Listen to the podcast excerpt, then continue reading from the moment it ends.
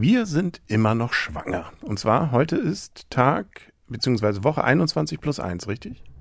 Richtig. Richtig. Das heißt, wir befinden uns sozusagen in der Granatapfelwoche, glaube ich. Nicht? Das kleine ist ungefähr so groß wie eine Granatapfel. Wie ein Granatapfel.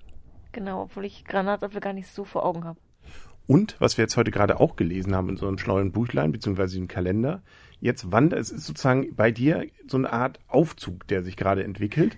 Jetzt geht nämlich deine Gebärmutter jede Woche ein Zentimeter hoch. Wo ist da das Ende?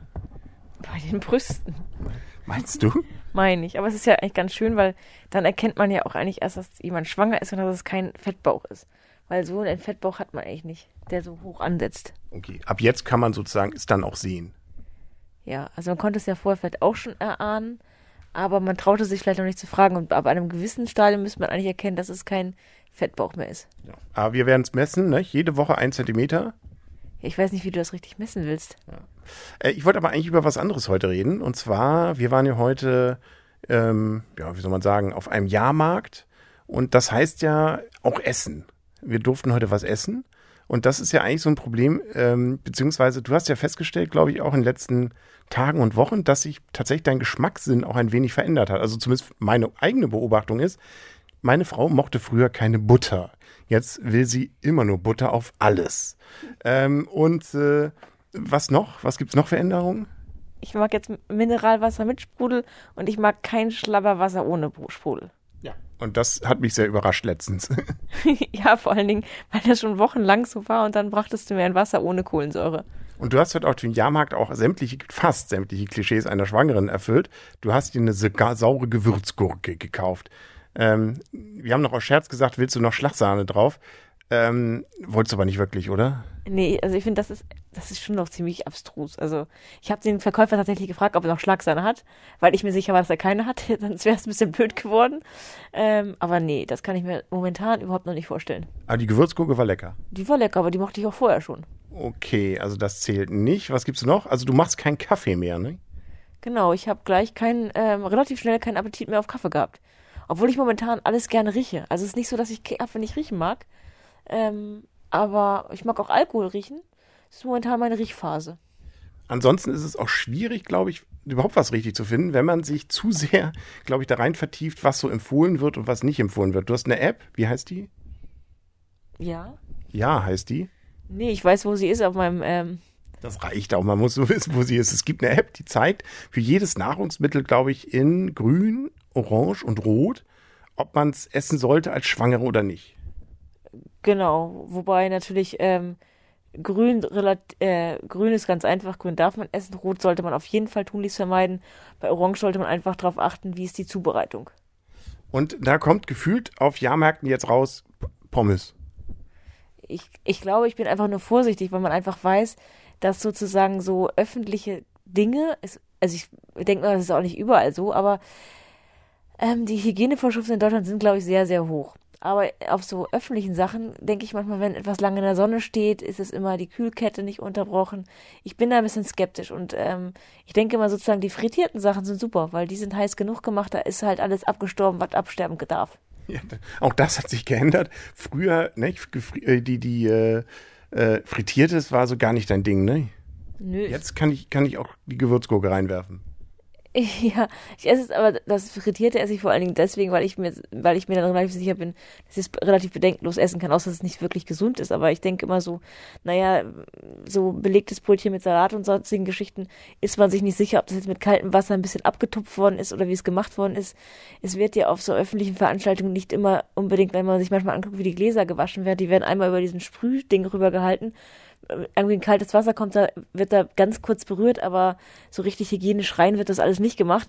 Man darf sich da eigentlich auch nicht so viele Gedanken machen, weil sobald man sich Gedanken darüber macht, mag man diese ganzen Sachen eigentlich auch nicht mehr wirklich. Ähm, also ich werde sie definitiv wieder alles nehmen und mir wird es wieder egal sein, wenn ich nicht mehr schwanger bin, wenn ich nicht mehr stille.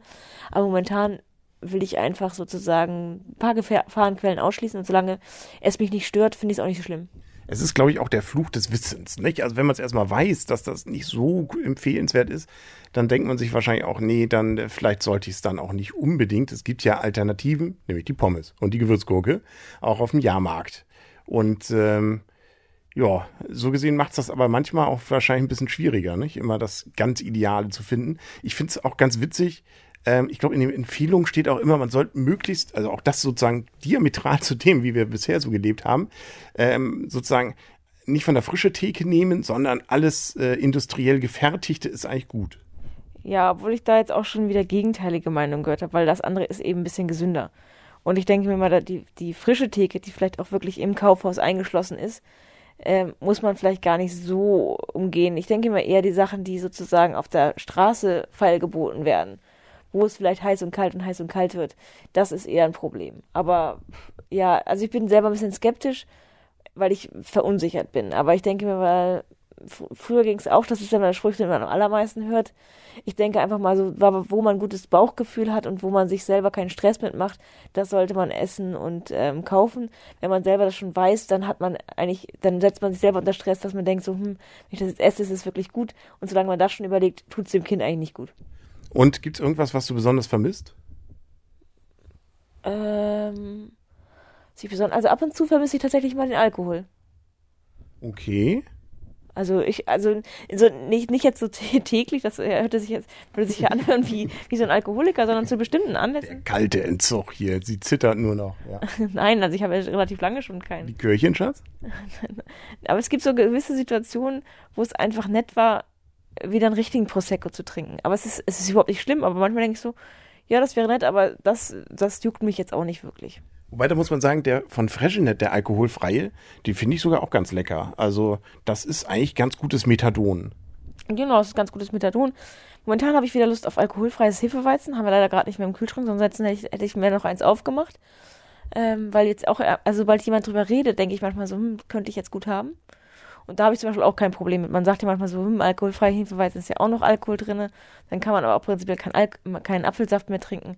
Also wie gesagt, jede Schwangere sollte da sicherlich auch selber gucken, was man mit seinem eigenen Gewissen vereinbaren kann und was selber bei einem keinen Stress auslöst. Genau, und das sagen wir natürlich mit der sozusagen Erfahrung der ersten Schwangerschaft, in der wir drin stecken. Ne? Da geben wir jetzt mal schlaue Tipps, was man bitte schön beachten sollte. Genau. Ähm. Gemein. Das stimmt, Entschuldigung. Und das sollte man mit Schwangeren auch nicht tun. Wie geht's dir? Mir geht es sehr gut, aber wie gesagt, das ist auch, ich gebe ja nur die Tipps weiter, die ich dann teilweise auch von, von Hebamme oder von erfahrenen Müttern gehört habe. Das ist auch richtig. Und da, mit denen redet man doch jetzt erstaunlich viel. Ja, genau, man redet auch über ganz andere Sachen mit. Also man, mit den Müttern hat man vorher auch schon über ihre Kinder gesprochen, aber weniger eigentlich über die Schwangerschaft. Das ist, glaube ich, ein Thema, was man hat zwar immer mal gefragt, wie geht's dir denn und ist alles in Ordnung und ähm, Werte alle, alle super, ähm, aber ansonsten hat man ja nicht wirklich so die Fragen gestellt, die man heutzutage eigentlich stellt. Kurz gesagt, wir werden erwachsen. Genau. Und ich finde es immer erstaunlich, wie viele, also das ist, glaube ich, auch etwas, was ich sehr, sehr erstaunlich finde, wie viel Angst man doch immer wieder hat. Man macht sich doch ständig Sorgen, ist alles in Ordnung oder nicht. Und das ist, ähm, das finde ich auch wirklich einen witzigen Effekt. Was meine Kollegin auch erzählte, meinte sie, sie war gerade beim Frauenarzt und kaum saß sie im Auto, hat sie sich gefragt, ob alles in Ordnung sei. Obwohl der Frauenarzt ihr das ähm, ungefähr zehn Minuten vorher genau bestätigt hatte. Und genau dieses Gefühl hatte ich bei meinem vorletzten Arztbesuch auch. Ähm, nicht ganz so extrem, aber abends habe ich plötzlich gedacht, so, hm, ob wirklich alles in Ordnung ist. Und da denkt man schon, oh Gott, man wird total bescheuert. Aber das habe ich jetzt auch von vielen Frauen gehört, die sich einfach auch bei Kleinigkeiten teilweise Sorgen gemacht haben, wenn sie Vic Vaporub oder sonst was genommen haben, weil sie den Frauenarzt angerufen haben, ob das jetzt überhaupt gut war. Ja, also das haben wir auch mitgekriegt. Wir können ja morgen mal darüber reden. Warum sollte man nicht googeln? Reden wir morgen drüber, oder? Du hast doch gerade gesagt, wir reden morgen drüber. Genau, deswegen sagen wir jetzt nichts mehr. Oder wolltest du unbedingt noch? Nein, wir können jetzt auch einfach mal schlafen, weil Pucki braucht Schlaf. Genau. Das ist übrigens der Arbeitstitel. Da reden wir auch nochmal drüber. Hat man einen Arbeitstitel für ein, ein Projekttitel für ein Kind? Ah, es gibt so viel, worüber man reden kann. Aber das machen wir dann morgen. Ja, dann gute Nacht. Gute Nacht. Aber ein Projektname ist, glaube ich, ziemlich normal. Glaube ich auch.